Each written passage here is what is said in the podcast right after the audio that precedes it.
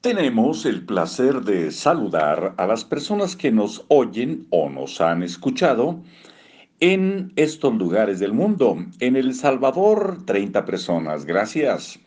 En España, 31. En Estados Unidos, 149 y en nuestro querido México, 382. Gracias, muchas gracias a todos y a todas.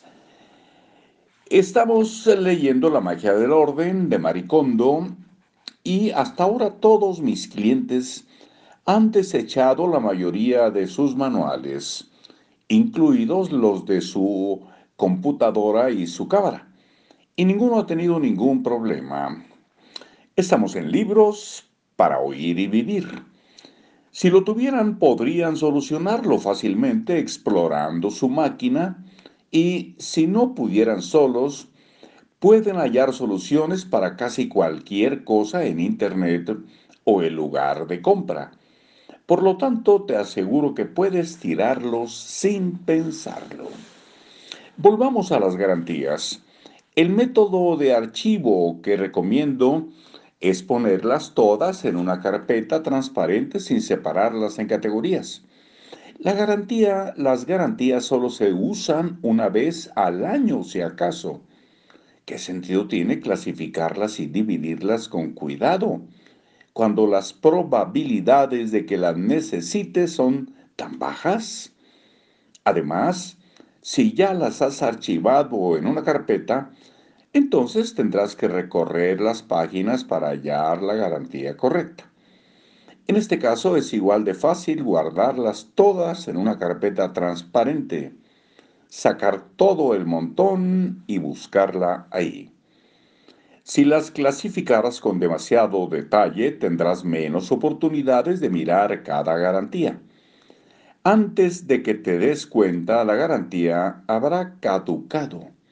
Si de todos modos tienes que escudriñar todas cuando solo necesitas una, esa sería una excelente oportunidad para revisar la fecha de caducidad de las otras garantías. De este modo no tendrás que tomarte la molestia de revisarlas solo para saber las fechas de caducidad. Y seguro que ni siquiera tendrás que comprar carpetas transparentes para guardar las garantías, porque suele haberlas en todas las casas. Y por si fuera poco, este método ocupa solo una décima parte del espacio que ocupan los métodos convencionales.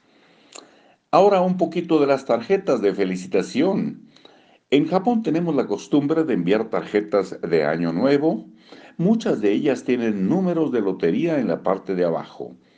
Esto significa que cada tarjeta cumple con su propósito tan pronto como el destinatario termina de leerla. Cuando ya has comprobado si los números de tu tarjeta ganaron algo en la lotería, puedes tirar las tarjetas con gratitud para transmitirte la consideración del remitente.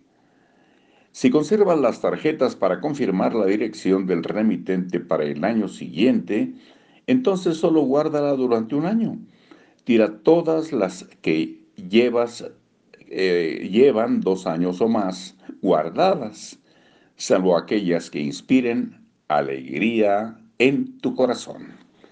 Dejamos pendiente talonarios usados para próximamente. Hasta luego.